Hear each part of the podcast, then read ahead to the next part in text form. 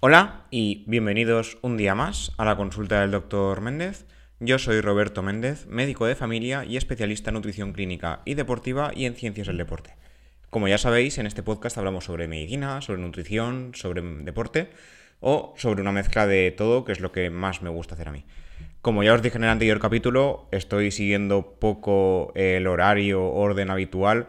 Al principio por las vacaciones, ahora es por necesidad, porque siendo verano somos pocos en el centro de salud y no me da la vida para hacer tantas cosas. De hecho, el último fin de semana trabajé todo el fin de semana y normalmente esto lo grabo un fin de semana.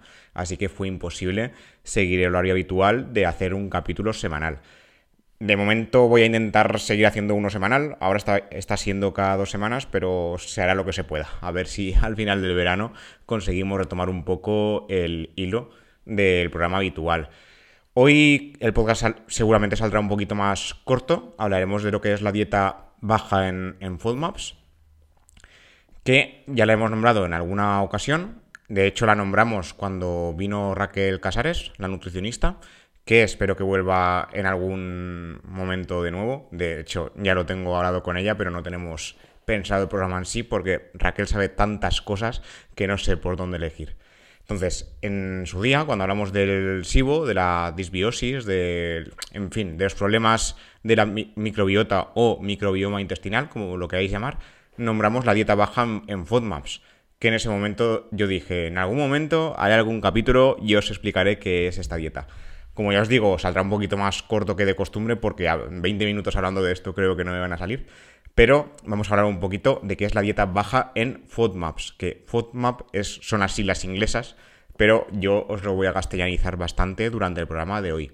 La dieta baja en FODMAPs eh, lo que hace es moderar o restringir el consumo de ciertos hidratos de carbono simples, beneficiando a algunas personas que tienen problemas gastrointestinales. No es una dieta milagro, como algunos han llegado a pensar, pero sí que es una forma de alimentación restrictiva y por ello a veces se ha llegado a confundir. De hecho es relativamente nueva. No recuerdo ahora exactamente el año, pero me suena que se empezó a utilizar a partir del año 2010. Sí que es verdad que han pasado 11 años, pero en medicina 10 años es nuevo. Entonces, y en nutrición más de lo mismo, como sería el caso.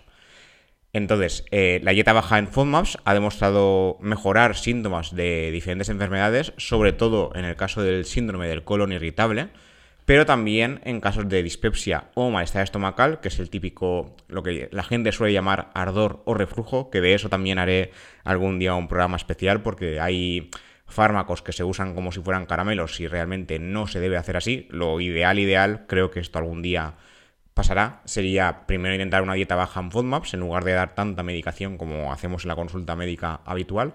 Pero claro, en, la consulta médica no, no, estamos especializados en nutrición. Yo siempre le digo a la gente que yo sé de esto porque lo he estudiado aparte, pero no es mi día a día. O sea, mi consulta de 5 minutos no me da para, para hacer estas cosas. Pero sería lo ideal. Primero algo dietético, restringir alimentos que se supone que te están haciendo daño o comprobar que son esos y luego ya si hiciese falta medicación. Y realmente lo, como ya hablé con Raquel en el programa que os digo sobre el SIBO hacemos al revés porque no nos da tiempo. Entonces damos medicación a la ligera y deberíamos cortarnos un poco pero ya os digo no es tan fácil. En este caso como volvemos al hilo de la dieta Banja Maps eh, también se ha visto que incluso en casos de sensibilidad al gluten no celíaca sea, eh, la dieta baja en FODMAPs también mejora los síntomas, e incluso en enfermedades inflamatorias intestinales, como la colitis ulcerosa, la enfermedad de Crohn o el ya nombrado síndrome del colon irritable, que no cuenta como enfermedad inflamatoria, porque realmente es una enfermedad de descarte, hay síntomas pero no se ve nada en el colon como tal, y esta dieta sí que mejora eh, todos los síntomas. Entonces, ¿qué es exactamente la dieta baja en FODMAPs? Realmente es un acrónimo que perdón, en sus siglas inglesas es eh, Fermentable Oli D Monosaccharides and Polyols, que en español serían oligosacáridos, disacáridos, monosacáridos y polialcoholes fermentables. Son un tipo de hidratos de carbono o azúcares simples que se absorben de forma escasa en intestino delgado y que se fermentan muy rápido por parte de las bacterias intestinales. ¿Qué pasa cuando se fermentan cosas? Que se crean gases. Entonces, si el intestino grueso o colon crea demasiados gases, lo que le pasa a la gente es que tiene hinchazón estomacal, molestias y demás. Cabe destacar que no todos los hidratos de carbono de cadena corta son FODMAPs, sino aquellos que son fermentables al ser poco absorbidos en el intestino delgado. Son dos cosas diferentes que se tienden a confundir mucho, bastante. Entonces, los alimentos ricos en este tipo de hidratos de carbono, al ser más complicados de procesar porque no se absorben bien en el intestino delgado, pueden provocar los típicos síntomas de distensión o hinchazón abdominal, los gases que ya he nombrado, o alteración del ritmo intestinal, que es lo que pasa en el síndrome del colon irritable. Estreñimiento, diarrea o episodios alternos de ambos. De hecho, el síndrome de colon irritable, aparte de descartar otras enfermedades, porque es una enfermedad de descarte a día de hoy, se caracteriza por, o bien, hay, hay varios tipos, ¿eh? yo os los voy a resumir muy mucho porque no es, no es el tema del programa de hoy pero hay síndrome del colon irritable caracterizado por estreñimiento, síndrome del colon irritable caracterizado por diarrea, que son dos tipos diferentes, y hay síndromes que alternan ambos tipos de, síntomas como tal. Entonces, eh, aquí ya en el artículo que os enlazaré en las notas del episodio, ya, comento que este tipo de enfoque no es nuevo, sino que ya se empezó a mencionar en la década de los 90, pero a aplicar como tal, ya os digo, si no recuerdo mal, creo que fue a partir de 2010. Pero aún así, aunque fuera de la década de los 90, es relativamente nuevo. ¿Cuál es el problema de la dieta baja en FoodMaps? Que estos FoodMaps se encuentran en muchos alimentos que realmente son saludables y ricos en otros nutrientes. Frutas, verduras, lácteos, cereales integrales, legumbres, semillas, frutos secos, no en todos y no en la misma medida, pero hay algunos que sí que están ahí listados sobre FoodMaps, que de hecho yo, muchas veces los estoy en consulta, pero depende de dónde busquemos en la web. Hay listados más escuetos y listados con más alimentos. Yo cuando digo por primera vez eh, qué era la dieta baja en FoodMaps en el posgrado del ICNS, que ahora creo que lo, estamos lo repasaremos en algún momento en el máster que estoy haciendo activamente, eh, ya nos decían, esto fue en 2018, ya nos decían que era muy complicado encontrar un listado bueno. Allí nos dieron uno hecho por los profesores, también nos dieron uno para gente vegetariana que tuviera problemas a nivel de distensión abdominal y posible síndrome del colon irritable, pero es complicado porque es una cosa que se está estudiando y cada vez se, ven más alimentos y se tienen que medir cuáles tienen más y cuáles tienen menos. Entonces es, difícil eh, decir qué alimentos serían los ideales retirar antes o después.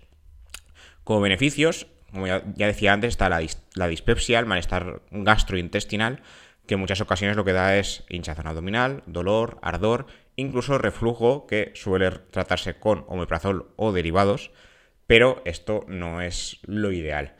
Realmente, como ya os dije en su día, no voy a hablar nunca, o voy a evitar hablar de fármacos, el omeprazol realmente es un principio activo, pero eh, no os voy a nombrar todos los derivados que existen, no es lo ideal en estos casos iniciarlo, pero es lo que en la medicina moderna se suele hacer. Si bien es cierto que son fármacos muy útiles, o sea, sí que resuelven eh, los síntomas, porque yo los he usado y los resuelven, en algunos casos pecamos de sobreuso o de que el paciente crea que lo ideal es, mira, me noto ardor, pam, eh, un protector estomacal. Protector, ya os dije en su momento que está mal dicho, pero se hace, se hace muchísimo. En casos leves, algunas modificaciones dentro de lo que sería la dieta baja en FoodMaps se sabe que pueden mejorar estos síntomas. Entonces, lo ideal ideal sería primero dieta y luego ya fármacos. Si eh, los casos son graves, ya deberían llevarse a cabo pruebas a nivel gastrointestinal y mirar a ver si, hay más cosas que no sea simplemente hinchazón y ya está. Porque a lo mejor estamos ante una enfermedad grave que sí eh, precisa de fármacos, además de forma prolongada, y estamos aquí haciendo tonto, ¿vale? Luego está el, caso, que es el caso eh, top dentro de lo que es la dieta baja en FODMAPs, el síndrome de intestino irritable o SII, una enfermedad con origen desconocido a día de hoy. Se suele caracterizar por dolor abdominal y cambios en, a nivel deposicional, estreñimiento, diarrea o alternos, ¿vale? Y suele producir dolor al menos tres días al mes junto a una alteración de la frecuencia de deposiciones o diarrea o estreñimiento o, ambas, ¿vale? Y, aquí en el artículo que os enlazaré también comento el tema de que hay patrones mixtos o hay patrones de una cosa o solo de otra. En este caso, en el síndrome del colon irritable, sí que hay estudios que demuestran que la dieta baja en FODMAP puede mejorar los síntomas en un 50 hasta un 90% de los casos de síndrome de colon irritable. Eso está estudiado que es así. Aunque, eso sí, esta dieta siempre debe pautarse tras descartar otras causas. El síndrome de colon irritable a día de hoy que a lo mejor escuchéis el podcast dentro de 10 años y no es así, a día de hoy es una enfermedad de descarte. Entonces, primero hay que descartar que no haya nada más y luego ya se puede diagnosticar el síndrome del irritable. Jamás, esto importante, jamás se debe iniciar una dieta baja en FODMAPs por probar a ver qué tal me va. ¿Vale? Igual que no se debe eh, iniciar una dieta en caso de sospechar celiaquía sin diagnóstico como tal, a ver qué tal, porque hace falta un seguimiento profesional sanitario, en este caso nutricionista. Yo cada vez que viene un paciente, yo podría decirle, mira, haz esto así y tal, esto requiere un seguimiento estándar de seis semanas de retirada de determinados alimentos y luego se vuelven a reintroducir, pero siempre les digo que vayan a un nutricionista preparado que conozca la dieta, porque esto hay que hacer un seguimiento al menos mínimo semanal. Entonces no podemos ir quitando los alimentos a la ligera porque a lo mejor acabamos en un déficit de algún micronutriente y la liamos. ¿Vale? Luego están las, enfermedades inflamatorias intestinales, donde la dieta baja en FODMAPs, si bien no es curativa, sí que ha demostrado colaborar en mejorar las agudizaciones de las enfermedades e incluso prevenirlas, siempre acompañadas de tratamiento farmacológico. En el tema de las enfermedades inflamatorias, ahí sí que se ponen fármacos de continuo y no a ver qué tal, sino que hacen falta de forma continuada. O sea, la dieta baja en FODMAPs no es curativa en estos casos, pero sí que mejora bastante, en algunos casos incluso bastante, ¿vale? Entonces, esto sí que podría colaborar, insisto, siempre habría que tener un seguimiento de un nutricionista o de un profesional sanitario especializado en, ese tipo de dietas. Como ya os digo, hay posados y másters que te explican muy bien cómo hacerlo, pero nunca a la ligera, o sea, no a ver qué tal. Yo eso nunca lo recomendaría. Y luego, eh, el caso que os he comentado de sospecha de sensibilidad al gluten no celíaca, ya hablamos del tema con el tema de los fructanos en un capítulo aparte, que están los fructanos y el gluten. Hay alimentos que tienen los dos, entonces se suele pensar que el gluten es el problema y realmente son los fructanos. Los fructanos también entran dentro de la categoría de FODMAPs y si los retiramos estamos bien. Entonces, hay personas con sensibilidad al gluten no celíaca, que se descarta el diagnóstico de celiaquía pero la dieta con gluten les parece empeorar y realmente no es el gluten como tal, sino que son los fructanos. Esto es una hipótesis que aún está en estudio, ¿vale? No os digo que sea así siempre, pero es una cosa que se está estudiando a día de hoy. Entonces, cuando se, hace una dieta baja en food maps en estos casos, se mejora, porque realmente retiramos los food maps que realmente son el problema esencial y no el gluten como se suele creer. Luego, posibles perjuicios de llevar a cabo una dieta baja en food maps como cualquier dieta restrictiva de cualquier tipo, la dieta baja en FODMAPs no está exenta ni de críticas ni de matices, como ya se comentó en un estudio eh, publicado en el año 2017 en Gastroenterology and Hepatology. Llevar a cabo este tipo de dieta implicará moderar o restringir algunos alimentos y esto puede hacer que uno acabe en algún tipo de déficit nutricional, sobre todo si lo hace a la ligera. ¿vale? Esto, esto veréis que lo comentó mucho, pero es que es importante. Y luego la dieta baja en food también implica eh, limitar algunos hidratos eh, de carbono con acción prebiótica y si bien a corto plazo va bien, a largo plazo puede ser un, problema. Y para finalizar ya con el tema de perjuicios, las dietas restrictivas de cualquier tipo pueden desencadenar o aumentar el riesgo de algún trastorno de la conducta alimentaria. Entonces, en personas que ya tengan algún tipo de diagnóstico o ya tengan una personalidad proclive a este tipo de trastornos, no sería ideal probar este tipo de dieta, no sería recomendable o si se hace, por lo menos que no sea, que no sea saco, ¿vale? O sea, no sé si, si me explico. O sea, no hacer una restricción a lo bruto con este tipo de personas porque lo que haremos será eh, retroalimentar su trastorno o su personalidad basal. Entonces ahí habría que ir con cuidado y manejar muy bien el caso para no liarla, ¿vale? Eh, esto es todo lo que os quería contar por hoy. Como habréis visto, el programa ha sido un pelín más corto. He hecho aún así 15 minutos porque me enrollo igual cacatúa. Pero espero que os haya gustado, que haya sido de interés. Como siempre os pido, dejadme comentarios en, en iBox o en Apple Podcast para seguir mejorando. Las críticas, como siempre, sean bien recibidas porque cualquier cosa sirve para mejorar, ¿no? Como os he comentado al principio, intentaré volver al ritmo habitual de uno semanal, pero no puedo prometer nada porque ahora en el centro de salud las cosas están feas con la quinta ola COVID, pero se intentará. Y nada, gracias por escuchar, gracias por suscribiros. Ya sabéis que estamos en Apple Podcast, en Spotify, en iBox, en Google Podcast y desde hace ya unos meses en Amazon Music o en Audible, que es de Amazon. Y nada, eso, gracias por escuchar y gracias por suscribiros. Nos escuchamos en el próximo capítulo. Hasta la próxima.